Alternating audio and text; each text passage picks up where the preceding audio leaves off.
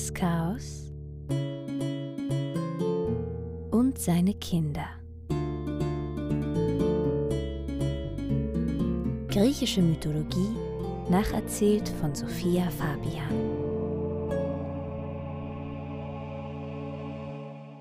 Stell dir vor, du stirbst. Also, nein, nicht du jetzt hier, sondern stell dir vor, du lebst im antiken Griechenland. Und jetzt, nach einem hoffentlich langen und schönen Leben, stirbst du. Hermes Psychopompos, der Seelengeleiter, löst mit seinem goldenen Stab deine Seele von deinem Körper, um dich zum Eingang der Unterwelt zu bringen. Mit einer Gruppe flatternder Seelen anderer verstorbener Menschen fliegst du mit ihm über den Okeanos, den die Welt umfließenden Strom, bis zu einem mit schwarzen Pappeln bewachsenen Ufer. Hier, wo die Sonne Helios allabendlich untergeht, geht es weiter in eine Höhle, hinab ins Dunkel vorbei am Land der Träume, immer tiefer bis zum Ufer des Styx. Der Styx ist der Fluss, der das Reich der Toten neunmal umfließt und so von der Welt der Lebenden trennt. Am Ufer des Styx ist alles voller Schatten und auf dem Wasser wartet ein kleines Boot. Charon, ein düsterer alter Fährmann, steht daneben.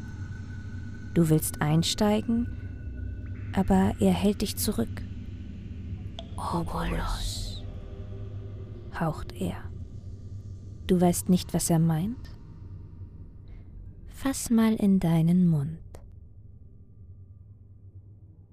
Wenn alles gut gegangen ist, wurdest du von deiner Familie mit gebührender Zeremonie bestattet.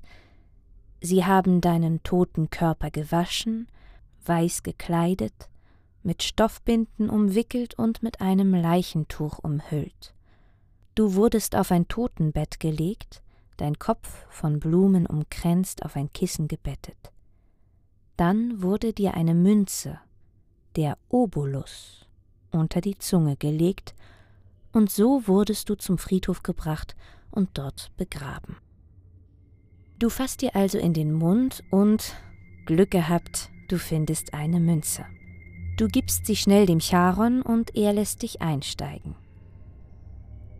Erst vom Boot des Charon aus überblickst du die riesige Menge an Schatten, hoffnungslose Seelen, die am Ufer warten. Ohne den Obolus zur Überfahrt müssen sie für hundert Jahre hier verharren, bis Charon sie mitnimmt. Du ruderst gemeinsam mit einigen anderen Seelen langsam über das dunkle Wasser des Styx, dem Verhassten, wie die Griechen ihn nannten. Charon steuert das Boot. Die Fahrt dauert lange, Je tiefer du ins Reich der Toten eindringst, desto langsamer scheint die Zeit zu vergehen.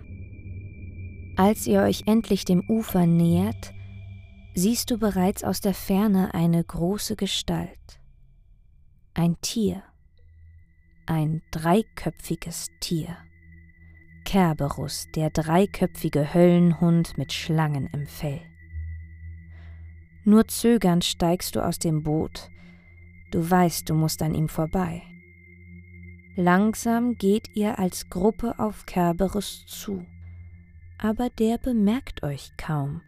Ohne das leiseste Knurren lässt er euch gewähren. Natürlich, ins Reich der Toten einzutreten ist kein Problem, aber du darfst dir sicher sein, dass der dreiköpfige Hund den Weg hinaus aus der Unterwelt gut bewacht. Du erreichst eine Wiese, die mit unzähligen Asphodelen, weißgrauen, farblosen Blumen bewachsen ist. Eintausend Jahre lang musst du hier wieder warten. Wer sich selbst umgebracht hat, muss sogar zusätzlich die Zeitspanne absitzen, die er oder sie auf natürliche Weise noch gelebt hätte. Danach wirst du vor einen der drei Totenrichter geführt. Ajakos, Radamanthys oder Minos. Das sind drei seit langem verstorbene Männer, die in ihrer Zeit auf der Erde in ihrer Weisheit und Gerechtigkeit so sehr hervorstachen, dass Hades ihnen nach ihrem Tod diese wichtige Aufgabe zugeteilt hat. Dein Totenrichter teilt dich einem der drei Orte in der Unterwelt zu, an denen Sterbliche die Ewigkeit verbringen. Der größte Teil der Sterblichen, all jene, die in ihrem Leben auf der Erde weder besonders gut noch besonders böse waren, trinken vom Lethe, dem Fluss des Vergessens, und bleiben dann ewig leer und unwissend hier auf der Asphodelos-Wiese, um sich hier umringt von unzähligen Schatten und den Asphodelen, den blassen Blumen auf ewig zu langweilen. Warst du aber ein bösartiger, gottloser Mensch, hast du die Götter erzürnt, dann kommst du an den tiefsten Punkt der Unterwelt, in den Tartaros. Dafür musst du durch einen weiteren Fluss, den Phlegeton, den Fluss aus Flammen, und dann musst du endlos im Tartaros für deine Verbrechen büßen. Es ist heiß es stinkt. Vielleicht kommt der beißende Geruch von den Erinien, die hier hausen, die drei schrecklichen, stinkenden alten Weiber, die wie Fledermäuse in ihrer Grotte umherflattern und alle Bewohner des Tartaros mit schlechtem Gewissen plagen. Sie teilen sich diesen Ort mit anderen Monstern, wie den riesigen Giganten, den hundertarmigen Hekatonkeiren und von überall hört man Schreie des Leids. Ixion hängt hier am brennenden Rad, Tantalos kann von Durst und Hunger gepeinigt weder das Wasser noch die Früchte, die ihm vorm Mund hängen, erreichen, Sisyphos rollt endlos seinen schweren Stein den Berg hinauf. Jeder Einzelne hat auf andere Art und Weise die Götter erzürnt. Aber es gibt noch einen dritten Ort, an den die Totenrichter dich versetzen können. Elysion. Hier dürfen die Seelen derer verweilen, die ein frommes und gerechtes Dasein geführt haben. Elysion ist eine wunderschöne Insel. Um dorthin zu gelangen, muss man wiederum durch den Fluss Lethe, den Fluss des Vergessens, den ich vorhin bereits erwähnt habe, von seinem Wasser musst du trinken, damit deine Seele hier ohne Gedächtnis ein neutrales und unbelastetes Dasein pflegen kann. Dann genießt du auf ewig den Frühling der elysischen Gefilde. Hier blühen von Weihrauchbäumen beschattete Rosen auf einer ewig grünen Wiese, dicke, saftige, goldene Früchte hängen an allen Ästen, die Verstorbenen vergnügen sich mit Reiten, Turnen, Würfel und Lautenspiel. Es gibt hier weder Schmerz noch Alter, auch die großen Helden der griechischen Sagen kommen nach ihrem Tod hierher. Überwacht wird das Elysion von Kronos, dem Titan, der von seinen Kindern, den Göttern des Olymp, in der Titanomachie besiegt und hierher gesperrt wurde. Einer der Söhne des Kronos durfte nach der Titanomachie nicht mit den anderen auf dem Olymp wohnen. Sein Palast liegt hier in der Unterwelt. Hades. Hades ist neben Poseidon also einer der beiden Brüder des Zeus. Nach der Titanomachie hatte Zeus jedem Bruder ein Reich zugeteilt. So herrschte er selbst mit dem Donnerkeil über Himmel und Erde Poseidon mit dem Dreizack über die Meere und Hades mit seiner unsichtbar machenden Kappe über die Unterwelt. Hades ist ein von Menschen und Göttern gleichsam verhasster Gott. Er war der einzige seiner Geschwister, dem nirgends im antiken Griechenland ein Tempel gebaut worden ist. Es gab nur einzelne Riten, ihm zu ehren, Opfergaben einer geraden Zahl schwarzer Tiere. Diese Opfergaben durften nur nachts stattfinden und die Tiere, die man opferte, durfte man währenddessen nicht ansehen. Er ist der düstere, nicht anzuschauende Gott, der alles Lebendige verschwinden lässt. Verdrossen muss Hades nun also allein in der Unterwelt sitzen, umringt von leblosen Schatten, schreienden Seelen und Monstern. Er ist zwar mächtig und reich, aber eben auch einsam und verhasst. Um sich die Zeit zu vertreiben, schwingt er sich nachts manchmal auf seinen von wunderschönen schwarzen Pferden gezogenen Wagen und macht einen Ausflug über die Erdoberfläche. Eines Morgens, bei Sonnenaufgang, will Hades nach einem seiner Ausflüge gerade wieder auf den Heimweg da entdeckt er ein wunderschönes Mädchen, das auf einer Wiese Blumen pflückt. Hades erkennt sie. Es ist Persephone, die Tochter seines Bruders Zeus und seiner Schwester Demeter, der Göttin des fruchtbaren Bodens. Also geht er zum Olymp und bittet Zeus um die Hand seiner Tochter. In Folge 7 könnt ihr übrigens nachhören, dass Zeus nicht nur Persephones Vater und Onkel ist, sondern auch selbst einen Sohn mit Persephone gezeugt hat. Folge 7. Zeus weiß, dass Demeter, Persephones Mutter, nicht einverstanden wäre und beschließt, seinem Bruder zu helfen. Dafür lässt Zeus auf der Wiese, auf der Persephone gerade Blumen pflückt, eine Narzisse wachsen, eine wunderschöne, duftende Blume, der Persephone natürlich nicht widerstehen kann. Sie geht also auf diese schöne Blume zu und will sie pflücken, aber in dem Moment, als sie nach der Narzisse greift, tut sich die Erde unter der jungen Göttin auf. Hades bricht mit seinen unsterblichen Pferden hervor und reißt die schreiende, sich wehrende, sich windende Persephone mit sich in das Reich der Finsternis. Demeter, Persephones Mutter, sagt keiner der beiden Brüder auch nur irgendetwas. Natürlich vermisst sie bald ihr Kind, doch niemand kann ihr sagen, wo Persephone ist. Entweder weiß es niemand, oder keiner traut sich, den Zorn des Zeus oder des Hades auf sich zu ziehen.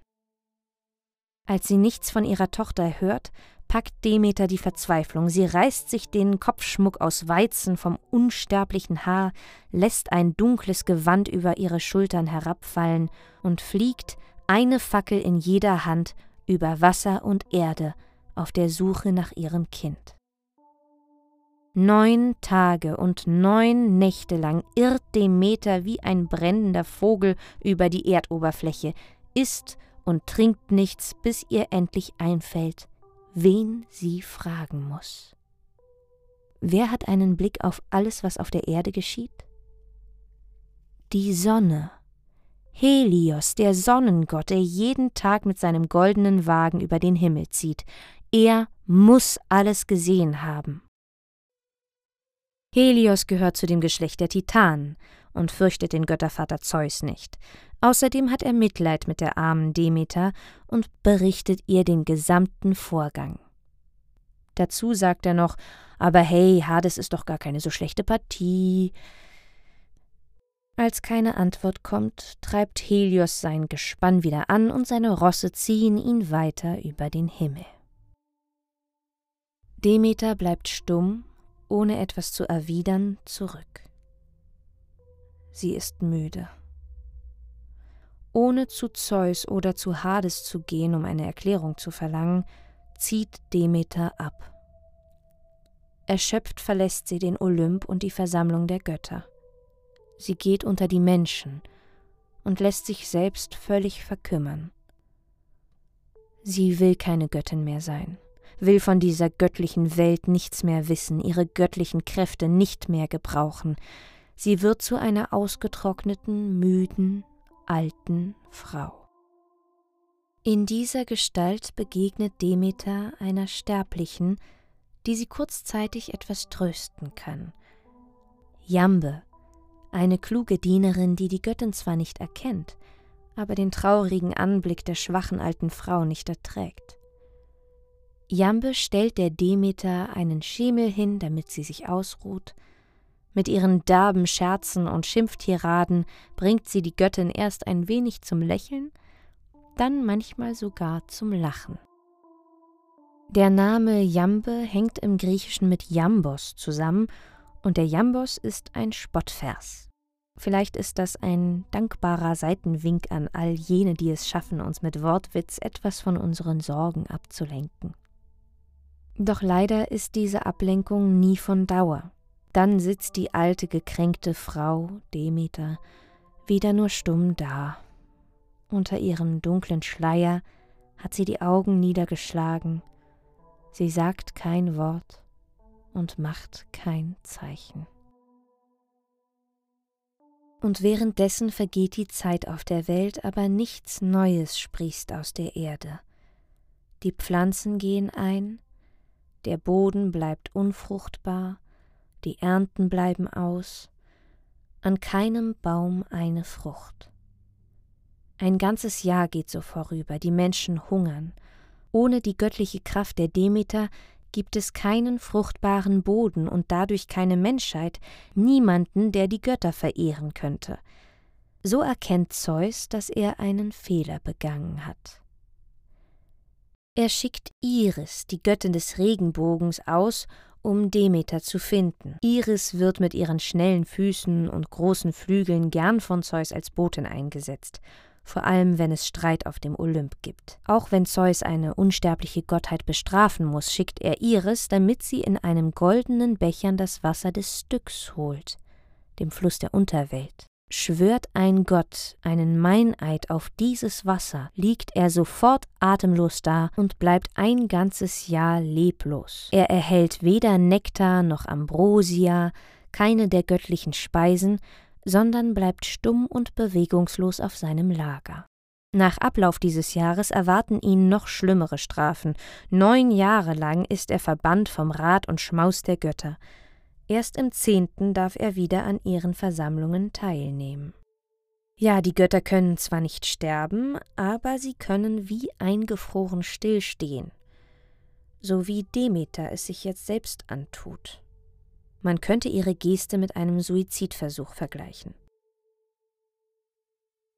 Als Iris die trauernde Göttin findet, erklärt Demeter ihr, dass sie hier bleiben wird, von ihrer göttlichen Kraft keinen Gebrauch machen wird und also die Erde keine Frucht mehr tragen wird, bis sie ihre Tochter zurückbekommen hat. Nachdem Zeus das gehört hat, schickt er nun Hermes in die Unterwelt, um Hades um die Rückkehr der Persephone zu bitten. Hades willigt ein, besteht aber darauf, dass Persephone, bevor sie geht, ein paar Granatapfelkerne isst. Das tut Persephone, und dann bringt Hades sie lächelnd zu ihrer Mutter zurück. Das Wiedersehen ist voller Freude, aber irgendwann erzählt Persephone von den Granatapfelkernen, und Demeter weiß, wer einmal von einer Frucht aus der Unterwelt gegessen hat, der ist auf ewig an sie gebunden. Doch die Götter finden einen Kompromiss. Persephone darf zwei Drittel des Jahres auf der Erdoberfläche verbringen und muss nur ein Drittel wieder mit Hades in die Unterwelt, um über das Totenreich zu walten. Darum verfällt Demeter von nun an jedes Jahr aufs neue wieder in ihre Trauerstarre, wenn sie ihre Persephone vermisst. Und so lange herrscht hier bei uns auf der Erde Winter.